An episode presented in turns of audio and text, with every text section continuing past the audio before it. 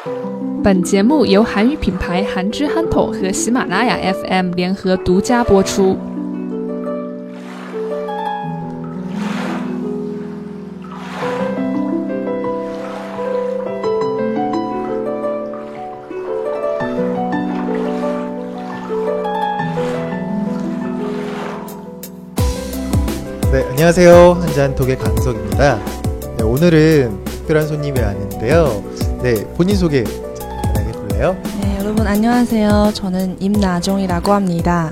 저는 지금 성신여자대학교 다니고 있어요. 지금 재학 중 3학, 3학년 재학 중이고요. 네. 네. 왜 이렇게 긴장을 많이 했어요? 네, 여기 원래 중국에 있을 때 이 프로그램을 많이 듣고 봤는데 오늘 처음에 와서 굉장히 떨리고 긴장, 어, 굉장히 긴장되었어요. 긴장하지 마시고요. 그냥 편하게 그냥 저 보세요. 어딜 어딜 보시는 거예요? 그래서 어 나정 씨라고 네. 불러도 될까요? 네, 맞아요. 그냥 편하게 불러주세요. 네, 나정 씨. 어, 지금 한국에 와 있잖아요. 네. 그러면 지금 작년에 한 언제 오신 거예요? 작년에 8월에 작년 네. 8월에 온 네. 거고 지금 그러면 4월이니까 계속 지금까지 한국에 있었던 거예요? 아니에요. 저는 1월에 잠깐 중국에 돌아갔어요. 네. 아 중국에 네, 갔다가 두달 동안. 두달 있다가 어 근데 한국어 진짜 잘하세요. 어 진짜요? 네 어떻게 왜 이렇게 잘하시는 거예요? 지금 그냥- 어 작년에 온 거잖아요. 저 네 맞아요. 일반적으로 이렇게 한국어를 잘하지가 않거든요. 아 다 이 프로그램을 덕분에 아유. 제가 그 한국어를 한국어를 처음 배웠을 때 이거를 우연히 발견했어요. 네네. 계속 그래서 이제까지도 계속 꾸준히 듣고 있어요. 그럼 한국 사람들의 발음 그런 억양 네네. 같은 거를 또 많이 배웠어요. 아이고 네. 감사합니다. 진짜 진심으로 진심으로 얘기하는 거예요. 어 그래도 본인이 꾸준히 잘 들어주시고 계속 활동을 해주니까 이렇게 실력이 좋아졌다고 아. 네, 말씀도 해주셔서 너무 감사하고요. 네 오늘 좀 어, 하고 싶은 주제가 있으시다고 해가지고 저랑 네. 같이 이야기를 해보려고 왔어요. 네. 네 어떤 이야기인가요 혹시? 저는 그 한국의 여성 작가 네. 공지영 작가님을 아 공지영 작가님이요. 네. 좀 더 알고 싶었어요. 네. 그의 작품을 또 앞으로도 번역하고 그런 번역하고 싶은 그런 바, 바람이 있어요. 어, 네. 공지영 작가님의 글을 네. 번역을 해보고 네, 싶다라는 맞아요, 거예요. 맞아요.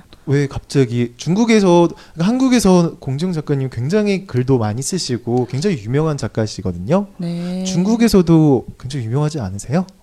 솔직히 그냥 지금 중국에서 한국의 그런 문학 작품이 그리 많지 않잖아요. 아, 네. 특히 또 저도 한국어 학과 학생이니까 그런 네. 평소 때도 그런 작품을 많이 알아야 봤는데 음, 근데 진짜 저는 그런 여러 그 도서관을 많이 찾아봤는데 그 책을도 많이 찾아봤고 딱히 그런 한국의 유명한 작가들의 그런 작품이 진짜 많지 않아요. 아, 정말요? 거의 없어요. 뭐 네. 다른 뭐 다른 나라에 대한 작품들은 있어요. 네, 지금도 그런 도서관에서 주로 일본 아. 일본 문학 그리고도 유럽 문학 네. 네. 딱히 한국의 그런 문학 작품이 진짜 볼 수가 없어요. 어. 네, 제가 어, 알기로는 근데 정말 신기한 거는 그렇게 잘 한국에서는 많이 알려지고 유명하신 작가분이신데 네. 중국에서는 지금 그런 그런 책들도 많이 없고 네. 도서관이나 뭐 서점을 갔을 때도 없고 근데 어떻게 아시게 된 거예요? 아 그게 그게 계, 사실 계기가 하나 있는데 네네. 그 작년에 그 중국 북경한 유치원 아이들이 네. 성추행을 당했다는 그런 뉴스가 나왔어요. 어, 네. 그리고도 그 뉴스를 통해서 도가리, 도가니. 네. 도가리 이 나, 나른 작품이 다시 나른 영화가 다시가 다시 화제가 되었어요. 어. 그래서 저도 사실 저도 이 화제 이 뉴스를 통해서 아 이 작가님을 알게 되었어요. 네. 그 전에는 몰랐었는데 네, 모- 완전 몰랐었어요. 그때는. 어, 그때 그러면 책으로 알려진 거예요? 그게? 네, 책으로 하는 거예요. 어. 네. 그럼 영화나 이런 걸로 알려진 게 아니라 책이 유명해지면서 사람들한테 알려진 건가요? 되게 네 그런 것 같아요. 어, 네. 그러면 지금 중국에서는 도가니라는 작품이 중국어로 다, 나와 있는 거예요? 네 그런 거 있어요. 근데 아주 정말 다 몇권 있는 것 같아요. 그런 거는 진짜 아주 오래 전에 작품이라서 지금도 그렇죠. 그런 도서관에서 자주 볼 수 없는 거예요. 음, 찾기도 힘들고 네. 어, 유명해지긴 했는데 네. 아 그러셨구나. 근데 어 그러고서 작년에 그렇게 보고 그러면 네. 한국에서 와서 네. 그럼 이 공정 작가님의 뭐 책이나 이런 것들 한번 찾아본 적이 있으세요? 그러면 네, 당연하죠.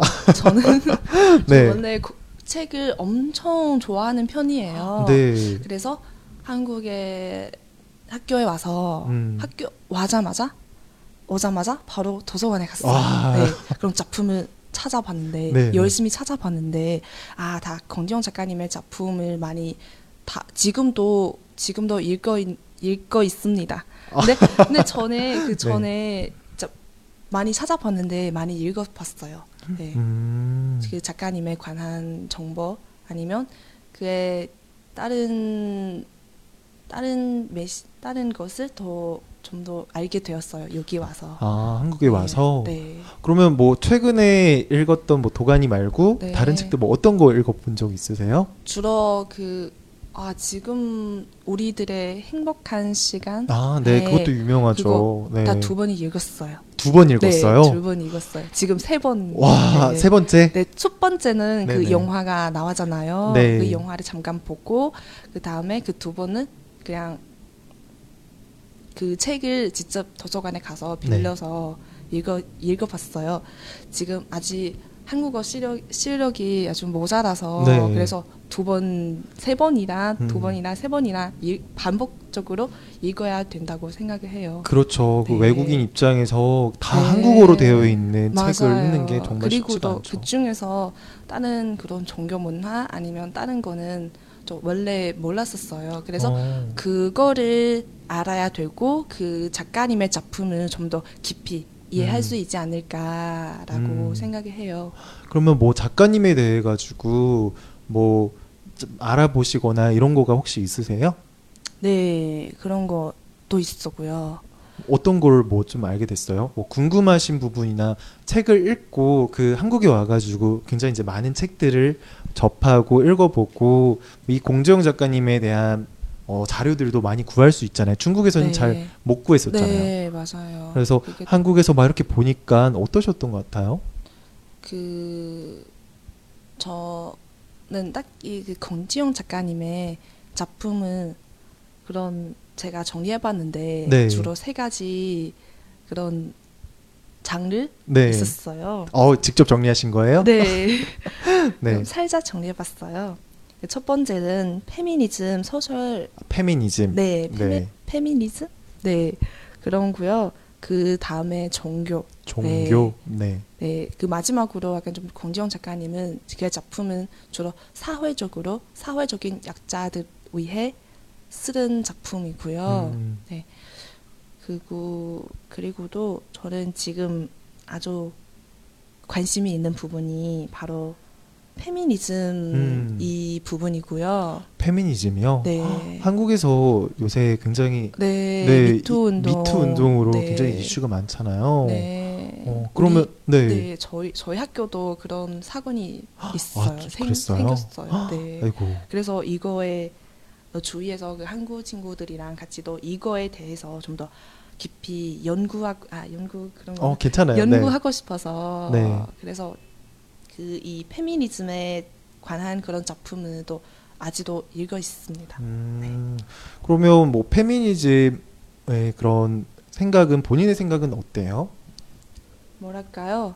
좀 자기의 생각을 가지고 음 다른 사람의 후 수후 음. 네, 그런 신경도 쓰- 쓰지도 않고 자신의 권리를 음. 예, 가지고 다른 어 자기가 다른 사람들한테 보여주고 싶은 것을 보여주고 제가 관- 자신의 관리를 지켜야 되고 음. 이런 거를 알고 있어요. 저는 어. 네, 생각에는 그 아직 그 공지영 작가님에 대한 뭐 글이라든가 이런 것도 계속 연구하고 있다고는 했는데 네. 그러면 뭐 그분이 말씀하시는 어떤 메시지, 페미니즘에 대한 그런 메시지도 그런 방향인 것 같아요?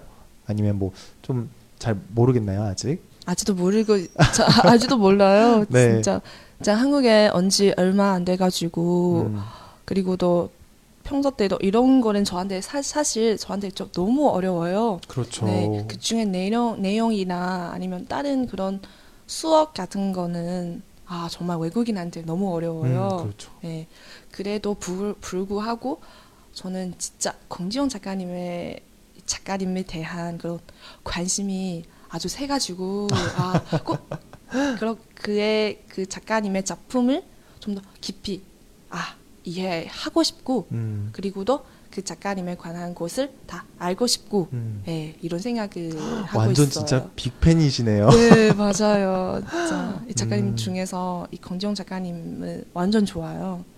그리고도 제가 권지영 작가님에 관한 그런 뉴스를 많이 찾아봤는데 네네. 그 중에서도 이런 편견 이런 평가도 있어요. 어떤 평가? 사람을 위해 펜을 들다. 아, 아 저도 그것 때문에 딱 이 작가님은 약간 호감이 가요. 어, 먼저 사람을 먼저 생각하는 생각하는 그런 따뜻함이 있어서 네. 예 그래서 이 작가님을 좀더 음, 알아가고 싶어요. 음. 네 더 그래서 알아보고 싶고 더 공부하고 싶고 네. 그런 게 맞아요. 저도 엄청 열심히 읽어 있어요. 저 낮에 수업을 에, 수업을 들어야 하잖아요. 네. 수업을 듣고 요즘도 중간고사이라서 맞아요. 아 정신이 없어요. 근데 그래도 그냥 수업이 끝나고 시험이 끝나고 바로 집에 가잖아요. 네. 그게 권지원 작가님의 작품 찾아 꺼내서 네. 다시 쭉 읽었어요. 그래도 모르는 단어가 아 정말 많아요. 그렇죠. 또 한국어니까. 그러면서 또 공부를 하는 거니까요. 네. 그래서 책 한 권 한 권씩 읽을 때마다 네, 도서관에 실력도- 가서 이렇게 세 네 권, 네 권? 빌렸어요.